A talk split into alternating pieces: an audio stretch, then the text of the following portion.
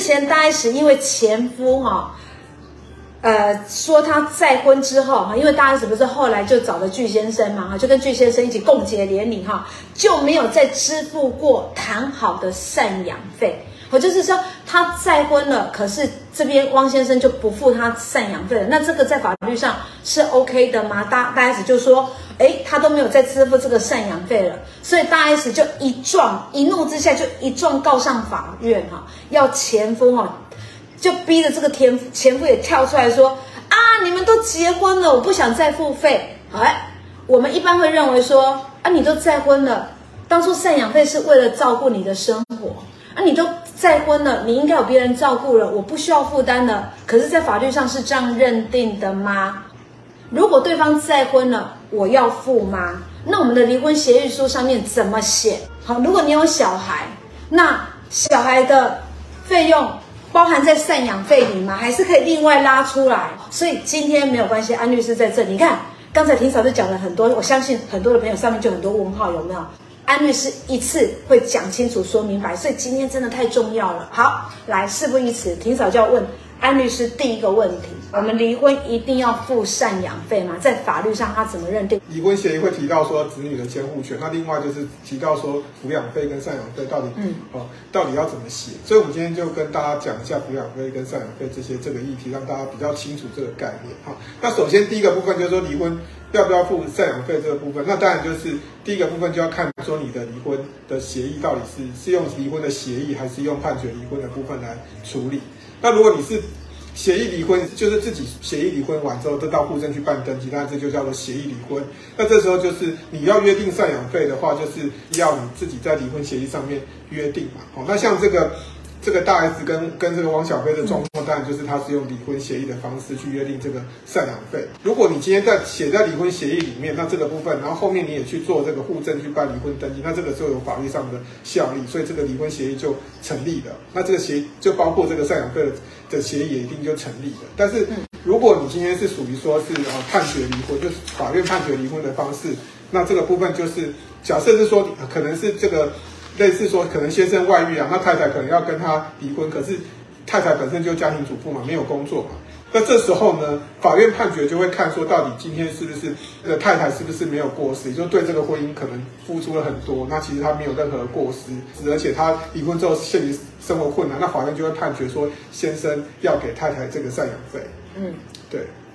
OK，所以我们知道，按按照安律师刚才讲的，离婚有两两种，一种是我们自己。去做一个离婚的一个协议，是自己去约定的。那另外一种是做判决的。那不管呃是去做这个协议离婚，或者是判决离婚，这个赡养费的部分，其实它是有法律的效力的。对，只是说判决离婚不太一样的事情是，呃，他会去确认说被离的那一方，他如果呃没有一些过失的行为哈，那个什么有出轨啊之类的哈，好，然后他又陷入了这个。呃，生活的困境，好，先的生活的困境，那法院就会强制强制要另一方给他赡养费，所以赡养费听起来不是抚养费呢，赡养费听起来感觉像是给另一半，好，就是给配偶另一半的一个生活的保障跟生活津贴的补给，是不是这样子的感觉？没错，就是霆嫂讲的就没错，就是说就是关于生活费的这个支出这个费用，嗯、他支支出多少生活费，那这个部分就是他是他离婚之前。那先生给太太多少的生活费？其实离婚之后就是根据这个规定来去去可以去要这个生活费。那所以这个数额，这个赡养费的数额就会回到说所谓的这个，如果今天是假设你们是私下去约定，那当然就是赡养费。如果约定说每个月五万，那当然就是照这个五万去计算。那如果今天法院判决说要给赡养费的金额，就会根据这个主我们行政院主计处所公布的这个所谓每年公布的平均每人每月这个消费支出。来去计算，哦，那计算这个到底到底先生要给太太多少赡养费才比较合适？所以就是会有一个计算的一个基础的，好，所以如果说当你们是私下不是私下约定，不是私下离婚协议，可能是透过法院判决要要要求这个赡养费，那就是会回到法院，通常会根据主计处的一个平每年呃每人每月的这个消费生活支出的这个基准，就根据你所居住的城市会有不同来去做一个做一个计算，做一个判决。OK，那通常那这样讲，一定是比如说大台北地区一定就是比较高啊。因为都因为因为我们每一个地方的那一个消费平均不一样嘛，哈。好，那好，OK，好，那现在我们讲到赡养费，就牵扯到一个问题了，就是今天刚才我开头讲的这个呃，如果我们再婚了嘛，再婚了，那我们付赡养费的这一方啊，我可以不付赡养费吗？就是呃，法法律怎么认定这件事情？嗯。那就是说，像大 S 现在已经跟这个就是因为结婚了嘛？那再婚之后，那到底是王小菲要不要继续付赡养费？嗯、那其实就是因为，如果是好法院判决离婚，如果说是有给这个赡养费，嗯、那如果说另外一方面又再再婚，那这时候呢，其实是如果是法院判决离婚，那因为法院在判决中并没有说赡养费是支付的金额，跟他并没有去。去约定说到底再婚要不要付这个钱？那所以原则上女生再婚的话，其实这个所谓的前夫还是要继续支付赡养费。不过前夫有一个权利啊，可以主张说，哎，既然你已经再婚了，那我就可以跟法院申请去提起一个变更判决之诉。所以由由法院来审定说，如果你今天已经太太已经有现任的丈夫可以去可以去抚养抚养她的情况之下，那现前夫的话是不是就不用再支付这个抚养费？但是你要透过法院判决确在法院。判决确定之前，好，这个前夫还是要付给好这个这个太太好所谓的这个这个赡养费。好，这样理解吗？安律师的意思就是说，如果离婚了之后，我们有付赡养费，好，可是对方如果再婚了，那你不付，你都没有做任何事情，就自己不付，那在法律上他是说不通的。好，这个就是违法的，对方就有权益主张他要告你。所以你要去跟法院做这个变更判决之诉这个动作，好，要多一个这个动作。嗯，对。那如果是像像汪小菲跟大 S 状况，他们是协议离婚，那这时候汪小菲他其实一样都是在于说，因为他的我们看起来新闻的报道是他没有他没有记载所谓女方再婚的话就不用再再付的条款，是，哦，所以原则上男方还是要继续付这个抚养费的义务。不过。一样，其实是这个所谓的汪小菲还是可以根据民法两百二十七条之二这个形式变更，请求法院要求说要减少或者是不用再支付这个抚养费。所以一样也是在说你的这个法院在判决变更或者是在停止支付抚养费。的这个判这个判决之前，汪小菲还是要继续支付这个所谓的赡养费给大 S。OK，听起来好像是一样的，只是它的专有名词不一样，一个叫做变更判决之诉，一个叫做前事变更。好，可是我刚才听到一个，就是说我们的离婚协议书上面一定要附加，如果再婚，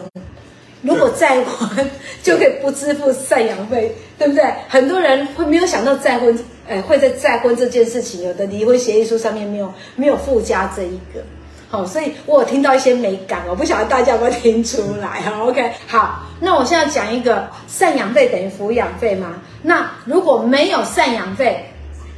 那抚养费的部分这个问题我们怎么探讨？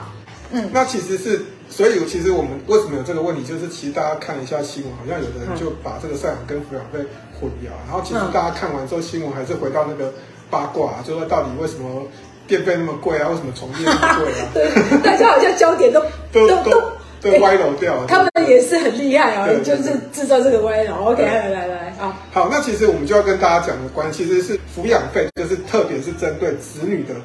子女的部分才有抚养费。所以如果你今天在离婚协议上有约定赡养费，那你没有约定到抚养费，你一样还是可以，因为你在照顾小孩的这个需要，你还是可以要求这个。抚养费，而且这个抚养费，除非他们有约定说爸爸不用付抚养费，否则这个很辛苦的妈妈一样可以跟这个这个生父来去要这个所谓的抚养费。这个小孩只要一出生之后的抚养费都是父母要共同去支付，不会因为他的监护权给了某一方，另外一方就不用去对这个子女去付抚养义务。安律师真的今天帮我们理清了很多观念，我也会这样认为。我好不容易就拿到监护权了哈，那我就是我就是要负起。养他的责任，那如果对方不付抚养费，那我自己就要去承担。在法律上不这么认定哦，好不好？双方各付一半，至少各付一半。那如果对方比较有能力一点，你让他付全部，你可以跟他协商。好，你可以跟他协商。监护权是监护权。抚养费是抚养费，赡养费是赡养费，啊，那没错，对，哇、哦，又很清楚了，对这样理解吗？所以这是三个分开来的哈。刚才还有一个探视权的部分，我们等一下讲哈，没关系。好，那所以基本上来讲，就是不管怎么样，这个抚养费用是要支付的，对不对？不管监护权在谁身上，至少要付一半嘛，对不对？对。好。所以这是我们刚刚有提到那个所谓，我们就举例六度的这个标准嘛。所以就是说，如果假设是说，很先生有外遇，然后太太就是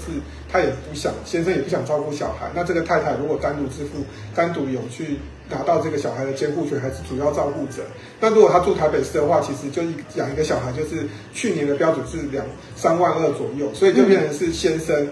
假设是说没有约定抚养费，你就是太太最后觉得说要先生要去付，那这个时候。先生他一个月就要付给一个小孩，他就要付至少要付一万六的这个部分。OK，他至少要一半。对，好，所以回到庭嫂刚才问的，如果没有赡养费了，假设说呃再婚了，那抚养费要不要？当然要，好，至少要一半。对，好，至少要一半，在法律上是可以这样保障的。好，是可以这样保障的。第一个大家清楚的，那还有没有其他的部分安律师要补充的？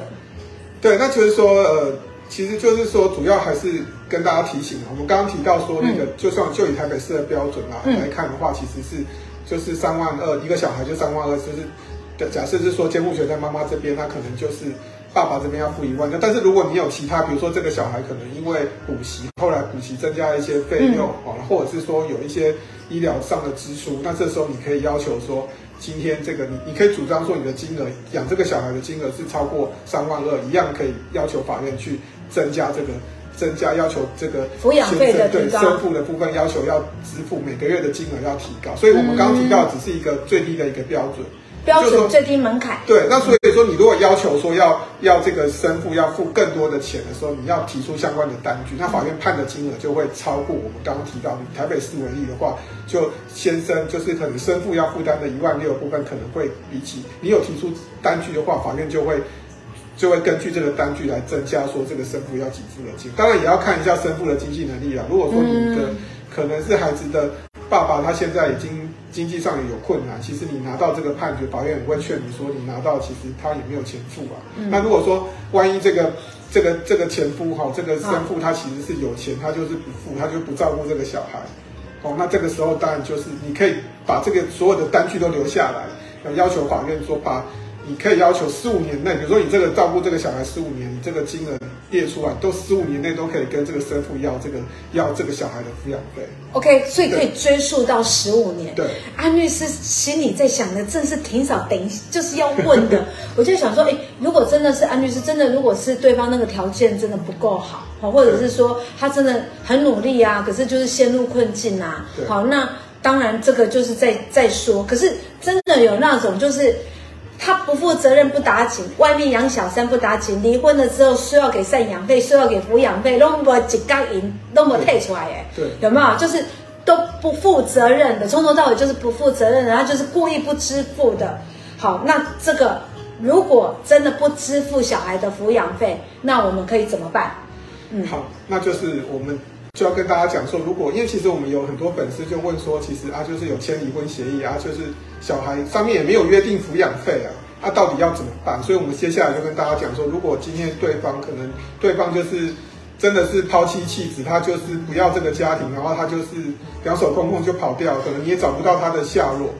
那这时候你要怎么办？可能对方就出来签一个离婚协议之后，就跟你户政办一办，那其实最后。你什么就照顾这个小孩，重担就留在妈妈身上，那到底要怎么办？但我们现在举例就是遇到这个类似，就是只有针对说这个先生哈，有可能他有一些不良，可能家暴或者是一些不良的一些嗜好，或者是有外遇的状况。那当然也有反过来有一些，我们有遇到一些案例是是爸爸照顾小孩，然后妈妈就跑掉，这个也是有，也是有啦。对，OK，好。所以我们就今天只是单独先举一个、嗯、呃例子跟大家讲说，如果。这这个比较不良的是爸爸，那到底妈妈要怎么去主张？对，那就是跟大家提醒。那第一个部分就是说，我们如果说对方不付这个小孩抚养费，我们就要看说，如果没有协议，比如说今天你的离婚协议上面就是没有写说要怎么支付这个抚养费的时候，那这时候你就可以根据所谓我们刚刚提出来的这个，因为我们刚好提到说，监护权就算是在妈妈身上，或者是你们是共同监护，妈妈是主要照顾者，那爸爸一样还是要负担这个。抚养费，所以就这个部分，如果没有协议的情况之下，因为子女父母对子女的未成年子女的抚养义务是到到明年来讲是到十八岁，所以这个不会因为说父母离婚之后，这个子女就变成未成年子女，就会变成他不需要哦。另外一方可能是这个爸爸就不需要负担费用，他这个负担费用就到明年一样是负担到十八岁。嗯、哦，那所以这个部分呢，你就可以根据我们刚刚提到的这个参考的这个主计处所提出的这个每人每月这个消费支出，然后去去来去计算。如果台北市为例，就是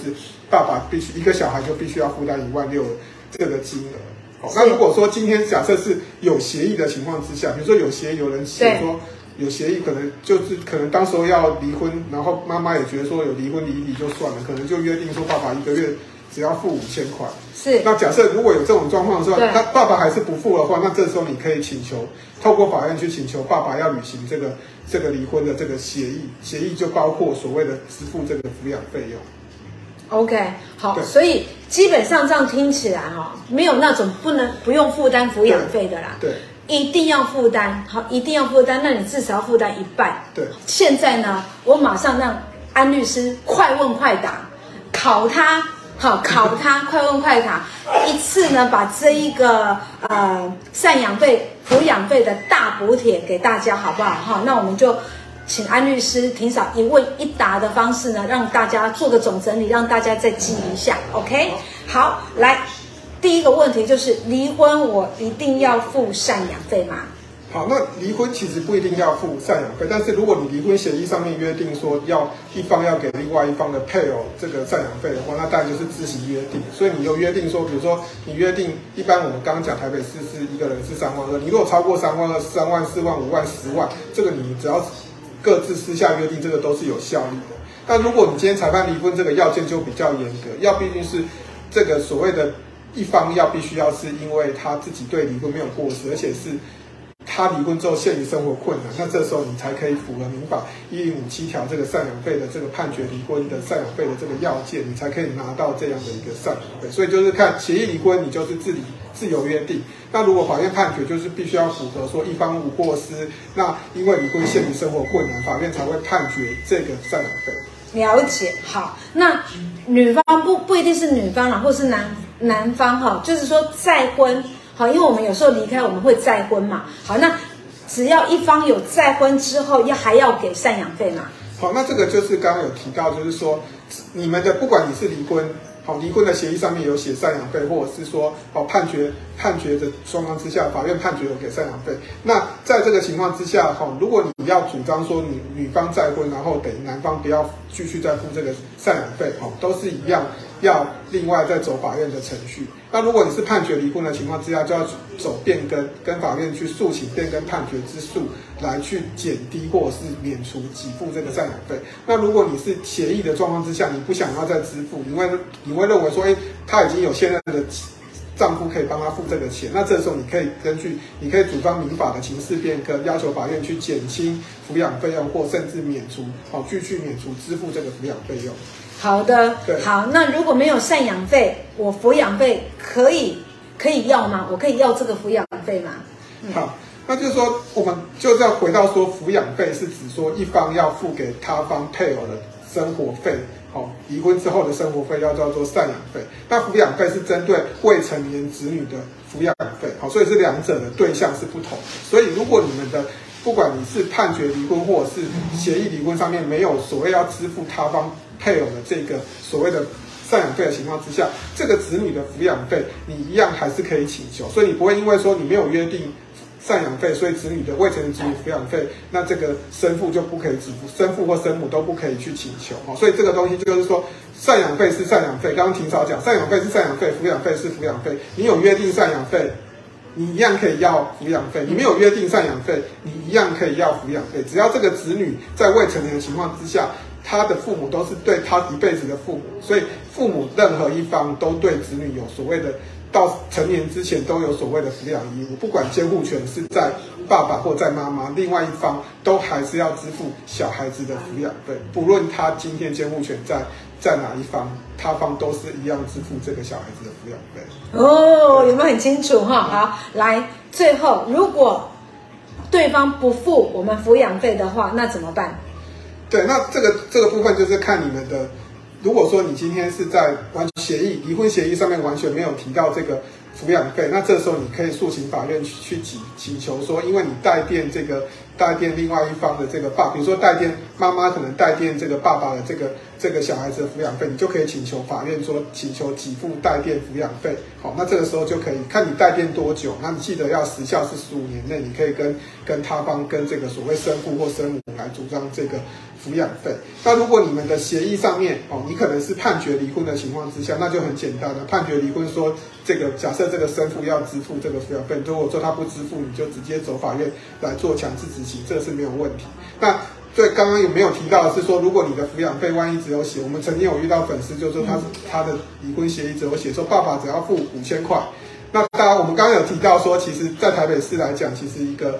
养一个小孩，现在到去年的标准是要三万二，所以他爸爸如果基本上要负担一半一万六，那你原本只有写五千块太少，那这时候你可以跟法院来申请说要要增加哈，申请法院要酌增这个这个所谓的对子女的抚养费用，那这时候你就可以走法院去要求法院去酌增哈，依照依照因为小朋友突然要疾病要就学，那情况之下你这个钱是不够用的，你要求法院要。变更哈，要依照情势变更，要求要酌增这个抚养费。所以你的，如果你的离婚协议书当初是没有没有给律师看过，然后你写的只有写三千五千，那这时候你就可以直接诉请法院说，我现在的养一个小孩就是五千块就是不够，那一定是怎么样都是不够的嘛。可能你当初不懂法律，你可能。就是写个五千块，我们有遇到写个三千块的，那这个时候我们就可以要求你走法院，要求法院去，嗯、因为当初的状况是不了解法律，所以你要求哦法院要酌增这个抚养费，那这个基本上实务上法院上是会准许的，因为你就低于这个原本。生父要付给小朋友的这个抚养费的，这基基本盘都没有，都没有达到，对这个基本线你都没有达到，那、啊、你写的这个金额，你当 当然可以要求法院去去去酌增这个费用。那当然，如果你要求原本是已经是写一万六，你要求到十万，那这个时候我就跟你讲，不可能，除非你是有提出那些单据，比如说你要因为支出医疗费啊，支出一些小朋友的就学费用，你一个月有到十万块，你才可以跟。跟这个生父来祈求这个所谓的抚养，如果你没有拿出这些单据，你就你就到这个基本线，你就你没有证据，你就没有办法要求比基本线更高的这个抚养费用。对，好，所以真的要你看啊，安律师这样讲，你有没有觉得突然间把就盯起来哈，